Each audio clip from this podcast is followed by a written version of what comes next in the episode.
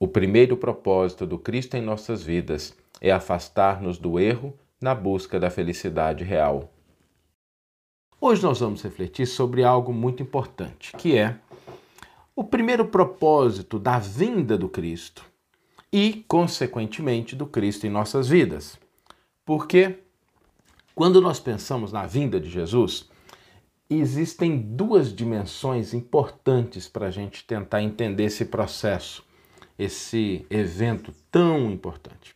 Porque Jesus veio para o mundo, ele encarnou há dois mil anos atrás, na região da Palestina, mas existe também um outro processo de vinda, que é o processo da vinda do Cristo nas nossas vidas. A gente pode pensar isso, né, Jesus vindo para o mundo e Jesus vindo para o nosso mundo íntimo. E o propósito aí é o mesmo. E Vamos pensar um pouquinho? Eu queria aprofundar um pouquinho hoje nessa questão da vinda de Jesus, analisando alguns aspectos da própria estrutura do texto bíblico. Quando nós tomamos o Novo Testamento, nós abrimos ali o primeiro livro, o primeiro texto que nós temos no Novo Testamento é o Evangelho de Mateus. E muitas pessoas pensam que isso se deve ao fato do Evangelho de Mateus ter sido o primeiro escrito. E isso não é verdade. O Evangelho de Mateus na forma como nós conhecemos hoje, ele é muito provavelmente uma compilação de anotações de Levi, Mateus, o apóstolo mesmo, que registrou algumas coisas, mas também a junção com outros textos, outras narrativas que foi feito ali por volta da década de 60, 70, é o que nós temos de hoje de mais assertivo em relação à data desse evangelho. O que significa que, pelo menos o evangelho de Marcos já estava elaborado, mais próximo da forma como nós conhecemos hoje. Então, por que que o evangelho de Mateus ele é colocado em primeiro lugar no Novo Testamento? E existem razões para isso. Isso, embora a gente saiba que esses 27 textos do Novo Testamento, eles não foram é, definidos de uma maneira muito simples, o processo de escolha desses textos é um processo bastante complexo ao longo da história. Para a gente ter uma ideia, nas cartas de Paulo já tinham a sua maioria circulado antes que o Evangelho de Mateus tivesse sido formulado, estruturado na forma como nós conhecemos hoje. Existiam anotações anteriores de Levi, voltamos a afirmar, que trazem principalmente a parte do Sermão do Monte, capítulo 5, 6, 7, mas as cartas de Paulo eram, foram textos que surgiram antes da forma final do Evangelho de Mateus. Agora, o Evangelho de Mateus colocado em primeiro lugar, ele isso tem um propósito, porque o Evangelho de Mateus é o que mais faz referência ao Antigo Testamento, sem paralelo. O Evangelho de Mateus é aquele que mais referencia as promessas acerca da vinda do Messias, a referência aos patriarcas, à lei antiga, então, é o evangelho que mais se conecta com a primeira revelação. Por isso, ele é colocado em primeiro lugar, porque ele serve como uma ponte, uma transição entre a primeira revelação e a segunda revelação. E essa característica ainda traz um outro aspecto importante, porque quando a gente olha para o Antigo Testamento, que a gente chama de Antigo Testamento, a gente às vezes tem dificuldade de entender todos os meandros ali, mas eu queria me fixar num ponto hoje, que é no Antigo Testamento é que nós temos as promessas acerca da vinda do Cristo, acerca da vinda do Messias. Ou seja, existia uma expectativa do povo em relação à chegada de um Messias, chegada de alguém que viesse trazer aquela restituição de, de Israel, e, aí existiam várias propostas, várias ideias acerca do que seria a vinda do Messias. Messias é a palavra em hebraico para Christos no grego. Então, Cristo e Messias são a mesma coisa. Tá? Na verdade, significam ungido, aquele que foi investido de uma missão. E as expectativas do povo judeu, elas se concentravam mais particularmente no restabelecimento do poderio militar, político e de riquezas, de poder.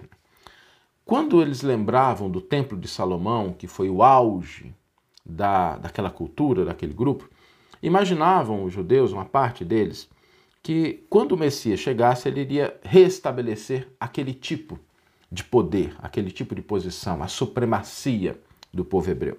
Então, essa era uma expectativa muito presente. Inclusive, nós temos grupos judaicos da época de Jesus que defendiam isso ardorosamente. Essa expectativa, ela é endereçada no Evangelho de Mateus logo no começo. Logo no começo do Evangelho de Mateus. No capítulo 1, versículo 21, nós temos aí uma plataforma, uma proposta da vinda de Jesus, de, do Messias. E por isso é interessante a gente olhar o confronto entre essa expectativa e a proposta que Mateus nos traz. E como Mateus traz essa plataforma logo no começo, a gente pode afirmar com alguma segurança de que realmente esse é o primeiro propósito da vinda do Cristo. Vamos pensar no seguinte, vamos trazer para o nosso mundo íntimo também. Muitas vezes a gente espera que Jesus chegue na nossa vida e que vá restabelecer determinados elementos que a gente às vezes considera como sendo importantes, mas que são elementos transitórios.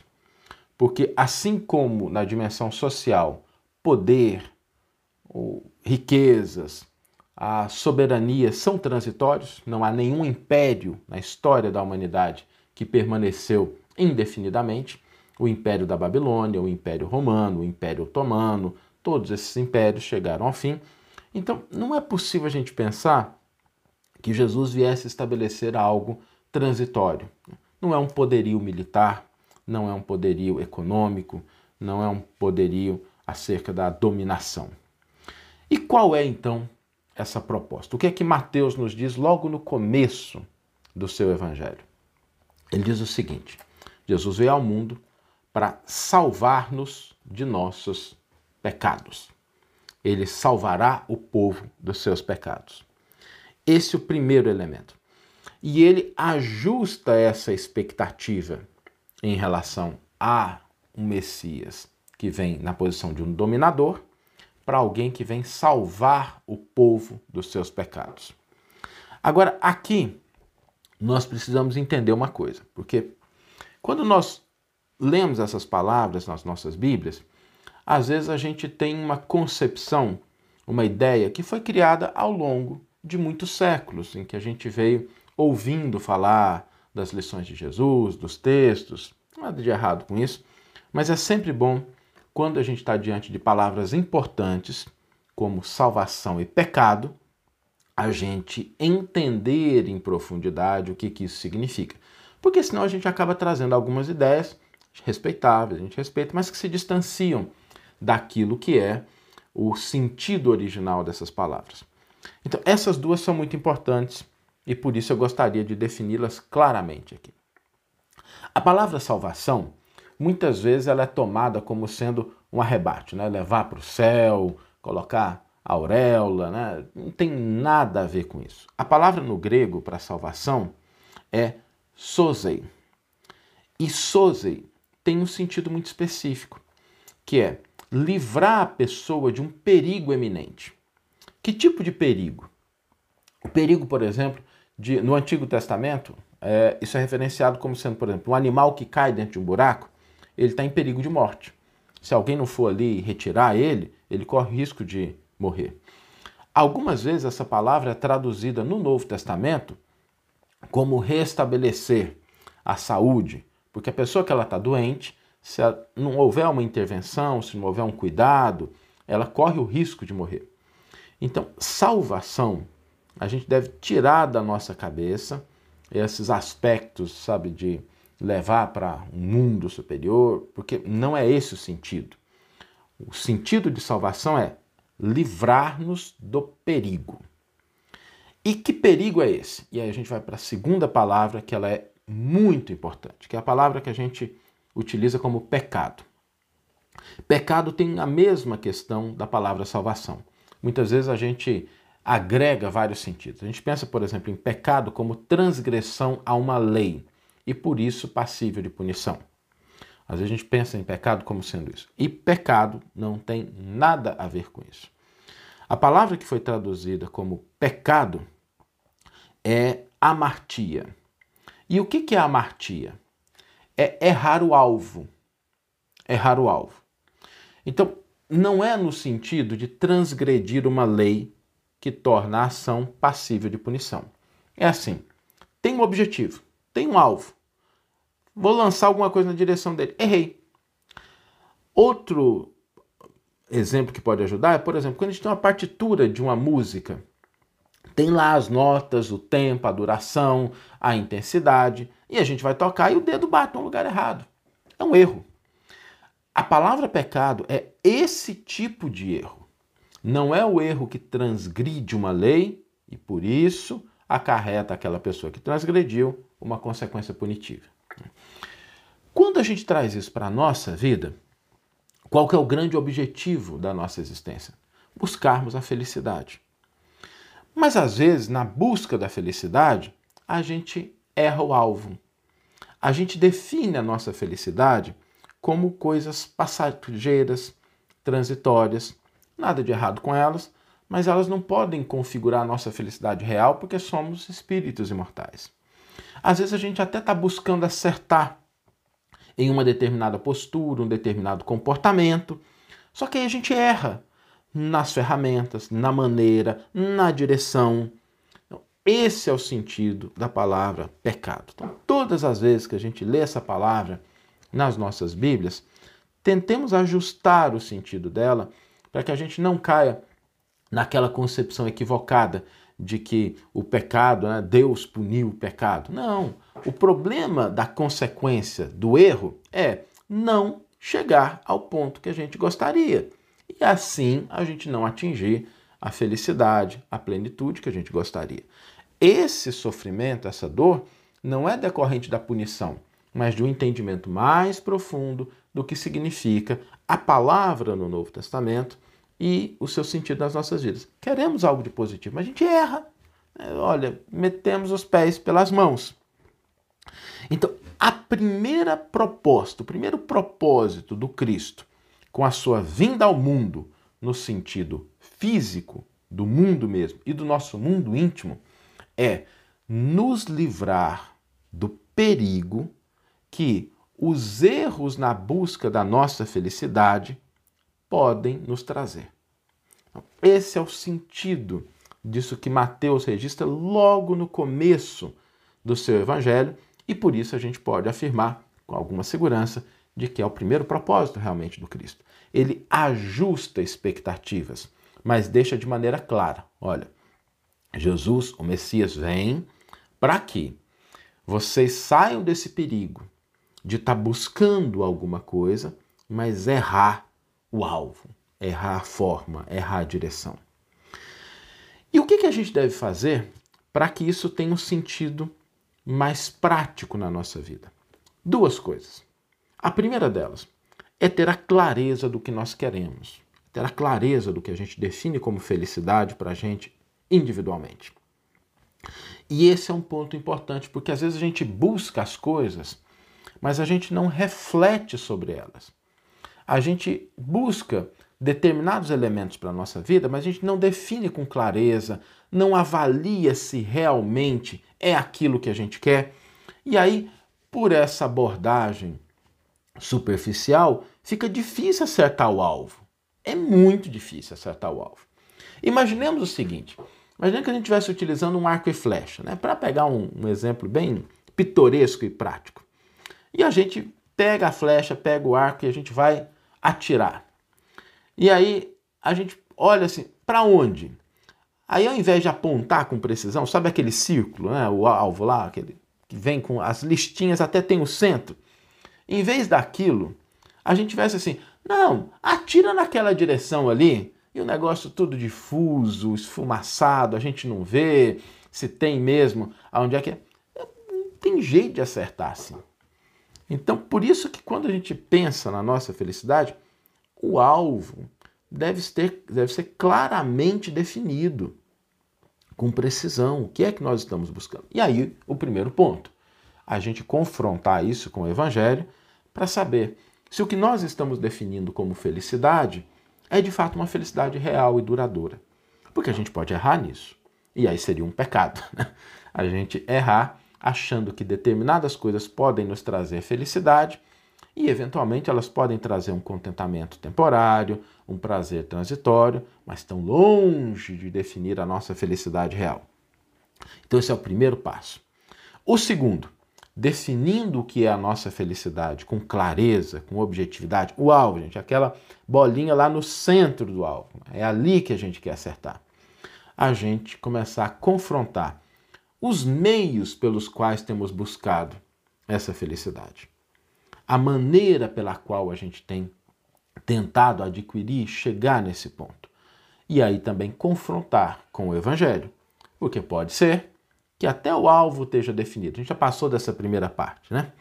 O alvo está definido, mas a maneira, a forma como a gente age não é aquilo que nos aproxima do objetivo desejado.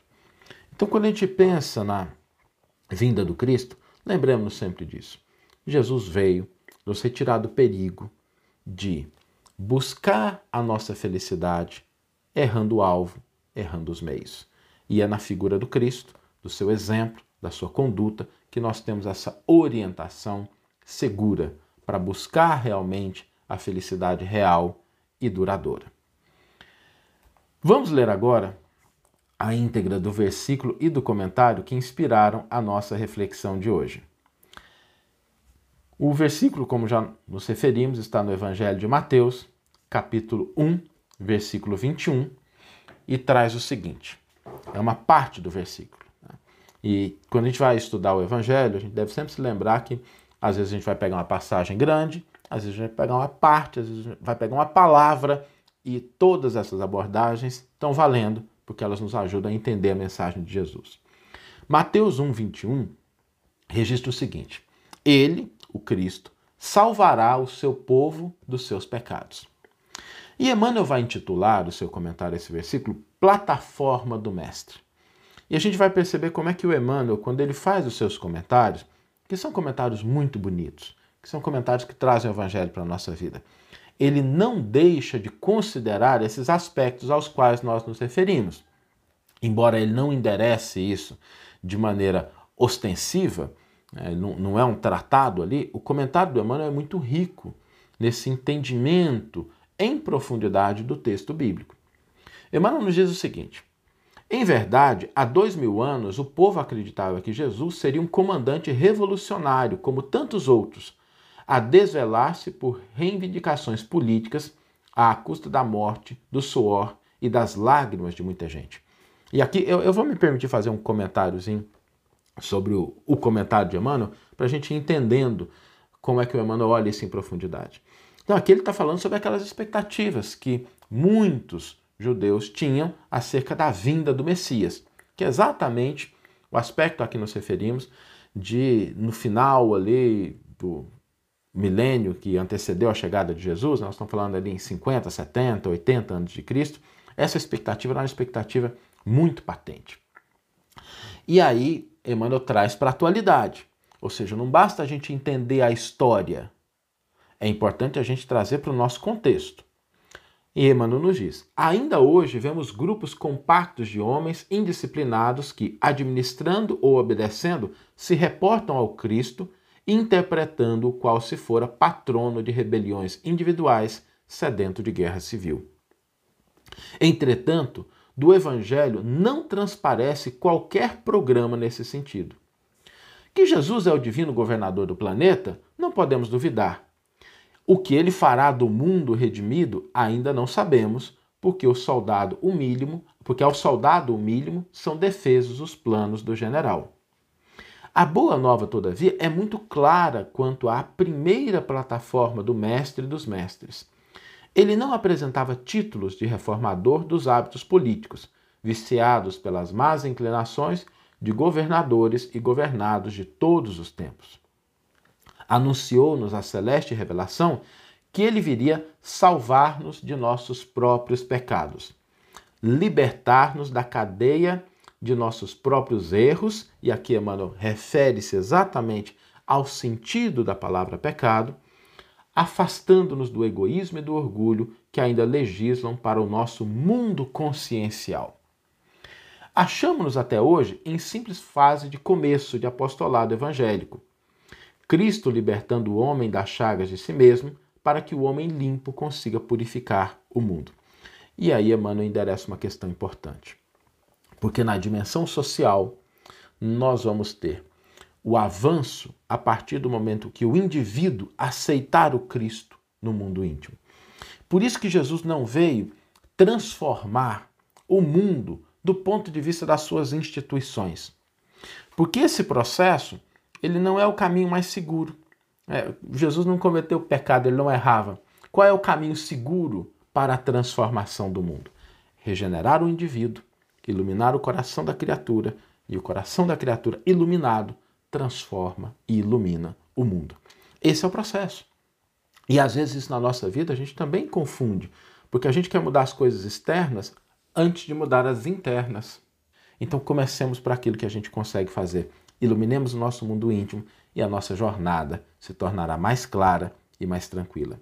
E Emmanuel conclui o seu comentário com a frase: O reino individual que puder aceitar o serviço liberatório do Salvador encontrará vida nova. Que você tenha uma excelente manhã, uma excelente tarde ou uma excelente noite e que possamos nos encontrar no próximo episódio. Um grande abraço e até lá.